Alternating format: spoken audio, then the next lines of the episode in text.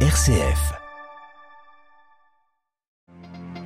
Témoins de l'évangile, les martyrs sont hélas plus nombreux à notre époque qu'au premier siècle. Le pape rend hommage aujourd'hui à tous ceux qui ont le sens de ce don d'eux-mêmes. Nous y revenons dès le début de ce journal. Ils viennent des États-Unis, des Pays-Bas ou d'Allemagne. Des systèmes antimissiles patriotes sont arrivés aujourd'hui en Ukraine et ce mercredi, un allié inattendu des Américains envisage à son tour d'armer Kiev. Il s'agit de la Corée du Sud. Dans ce journal, nous irons également en mer du Nord. Un documentaire diffusé par l'ensemble des pays concernés y évoque des cas nombreux d'espionnage russe. Nous irons également Bruxelles, lieu qui temporise après le refus du Nicaragua d'accueillir son ambassadeur. Radio Vatican, le journal, Marie Duhamel. Bonsoir à tous. Ils ont donné leur vie pour leurs frères et pour le Christ jusqu'à verser leur sang. Le pape a rendu hommage aujourd'hui aux martyrs d'hier, de ce jour, lors de l'audience générale et de son cycle de catéchèse, on le sait, sur la passion pour l'évangélisation. François s'est arrêté sur l'exemple qui est le leur, un témoignage toujours d'actualité. Adélaïde Patrignani. Ils sont par excellence les témoins de l'Évangile, a d'abord déclaré le pape. Les martyrs ne sont pas des héros qui ont agi individuellement, mais des fruits mûrs et excellents de la vigne du Seigneur qui est l'Église. Le mot martyr, a rappelé François, vient du grec martyria, témoignage, un témoignage jusqu'au bout à l'imitation du Christ. Jésus a donné sa vie pour nous, nous aussi nous devons donner notre vie pour nos frères, résume Saint Jean. Le martyr est la victoire de l'amour face à la violence, la preuve suprême de la charité, a poursuivi François, soulignant que tous les martyrs pardonnent à leurs bourreaux. Et ce ne sont pas des personnages du passé. Les martyrs sont plus nombreux que dans les premiers siècles, a rappelé le pape. Aujourd'hui encore, beaucoup de chrétiens sont persécutés, mis à l'écart de la société ou jetés en prison en raison de leur foi. Il montre que tout chrétien est appelé à donner sa vie pour Dieu et pour les autres, y compris sans effusion de sang. Enfin, cet hommage appuyé aux sœurs missionnaires de la charité tuées au Yémen en 1998 et en 2006. Sept sœurs, quelques laïcs, autant de martyrs de notre temps, victimes d'une guerre terrible et oubliée, a déploré François. On ne doit jamais tuer au nom de Dieu, a-t-il conclu, que toutes les saintes et les saints martyrs soient des semences de paix et de réconciliation entre les peuples. Des sœurs tuées en 2016 et non en 2006. Et demain, le Yémen sera l'objet de notre dossier. Le récent rapprochement entre l'Arabie saoudite et l'Iran fait naître l'espoir dans ce pays en guerre depuis huit ans. Un échange de prisonniers a eu lieu en début de semaine. Des négociations sont annoncées. Elles devraient débuter après la fin du ramadan.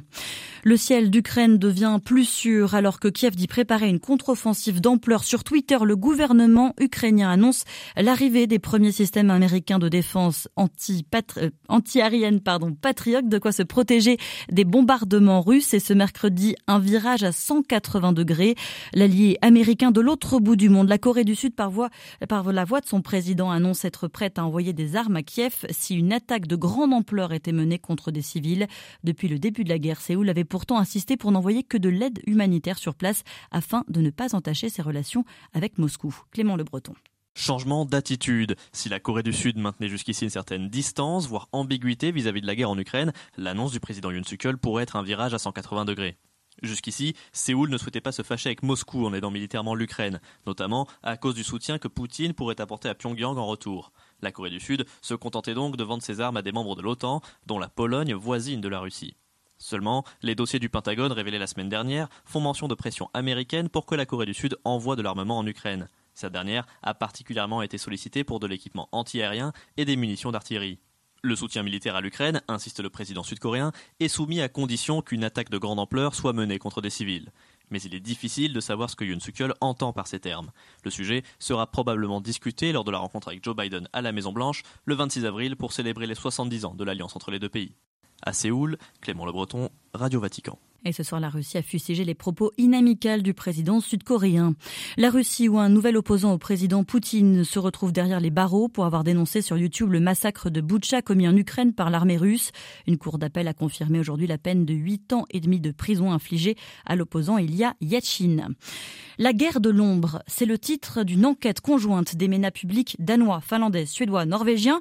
Elle révèle qu'au moins 50 navires civils, des bateaux de pêche par exemple russes, ont été utilisés en mer du Nord et en mer Baltique à des fins d'espionnage, de quoi relancer les soupçons quant à la responsabilité de Moscou dans le sabotage des gazoducs en septembre dernier. À Stockholm, Carlo Amorteo. En utilisant les données du trafic maritime, des communications radio interceptées et grâce aux AIS des bateaux, ce système d'identification et de géolocalisation des navires, les journalistes ont traqué le mouvement d'une cinquantaine de bateaux russes qui ont navigué ces dix dernières années près trop près d'infrastructures pétrogazières ou de zones d'entraînement militaire, notamment lors d'exercices menés par les forces de l'OTAN. Les résultats des journalistes sont corroborés par différents services de renseignement nordiques. Le directeur du renseignement norvégien confirme par exemple qu'un détecteur d'ondes a été saisi un bateau de pêche russe qui récoltait visiblement des informations en plus de son activité commerciale. D'autres sont des bateaux plus fantômes au mouvement suspect et leurs activités semblent être directement supervisées par l'armée russe. L'admiral Vladimirsky par exemple, officiellement un navire de recherche océanographique qui aurait servi à cartographier les infrastructures des fonds marins, câbles internet, gazoducs ou réseaux électriques reliant les éoliennes en mer du Nord et en mer Baltique. Une équipe de télévision danoise s'est approchée de ce bateau et a réussi à filmer le moment où plusieurs hommes, masqués, apparaissent sur le pont. L'un d'eux est en uniforme, il porte un gilet pare-balles et un fusil d'assaut automatique russe. Stockholm, Carlotta Morteo pour Radio Vatican. Les cloches des églises de Varsovie ont retenti. Aujourd'hui, des jonquilles de papier ont été distribuées dans toute la ville en mémoire des juifs du ghetto euh, qui 80 ans pardon, après leur soulèvement, aux côtés du président polonais et ses homologues israéliens et allemands, Frank-Walter Steinmeier, qui a été le premier chef d'État allemand aujourd'hui, a prononcé un discours devant le monument aux héros du, ghetto. Il a demandé pardon pour les crimes commis par les Allemands. Rien ne va plus entre le Nicaragua et Bruxelles. Managua refuse de recevoir le nouvel ambassadeur de l'UE, l'Union européenne accusée d'ingérence, d'impertinence et d'insolence. La précédente ambassadrice avait déjà été déclarée persona non grata, c'était en septembre dernier par les hommes de Daniel Ortega pour des questions déjà d'ingérence, de non-respect de la souveraineté nationale. À Bruxelles, les Européens cherchent aujourd'hui à temporiser la correspondance de Pierre Benazzi. L'Union européenne a publié mardi un communiqué pour demander le retour des droits de l'homme et de l'état de droit au Nicaragua à l'occasion du cinquième anniversaire des manifestations de 2018. La réponse n'a pas traîné puisque non seulement le Nicaragua refuse de délivrer l'agrément diplomatique au nouvel ambassadeur désigné par l'UE, mais qualifie aussi l'Union de puissance asservissante. Le porte-parole du chef de la diplomatie européenne, Joseph Borrell, adopte l'approche la plus conciliante possible pour tenter de maintenir le dialogue.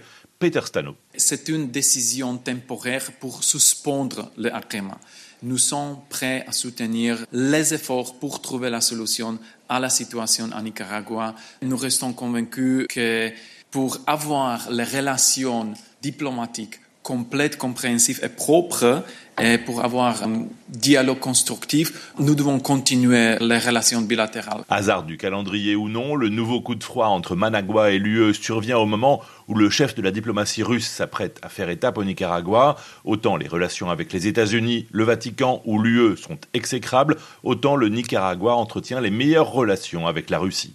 Avant son arrivée, Sergei Lavrov a d'ailleurs dénoncé le chantage et les pressions occidentales. Pierre Benazet, Bruxelles, RFI pour Radio Vatican. Le président du Guatemala ira samedi prochain en visite officielle à Taïwan pour manifester son soutien à l'île. Réaction immédiate de Pékin après cette annonce. Il appelle le pays d'Amérique centrale à ne pas aider les criminels ni à aller à l'encontre des aspirations pour son propre bien, le bien du peuple du Guatemala. Au Portugal, le président bloque encore la dépénalisation de l'euthanasie. Marcelo Rebelo de Souza a opposé son veto une nouvelle fois donc au texte adopté fin mars par le Parlement. Il réclame des clarifications. Fin mars, c'était la quatrième fois en trois ans les parlementaires votaient en faveur de l'euthanasie dans les cas où le suicide médicalement assisté soit impossible en raison d'une incapacité physique du patient. Ce n'est ni un coup de tête, ni un choix dicté par l'actualité d'émission en France et en pleine crise des retraites de Laurent Berger. Il annonce son départ à la tête du syndicat de la FCF, de la CFDT, pardon, le 21 juin prochain. Et puis enfin, cinquième jour de conflit au Soudan. Dans la capitale, la vie n'est plus tenable pour les 5 millions d'habitants. Certains osent donc la fuite, à pied ou en voiture sur des routes jonchées de cadavres et de blindés calcinés. Des milliers de Soudanais tentent ainsi de passer sous les tirs croisés des FSR du général Mohamed Hamdam Daglo et de l'armée du général Abdel Fattah al-Bourhan. Les deux hommes qui refusent tout cesser le feu, euh, même le temps d'évacuer les civils.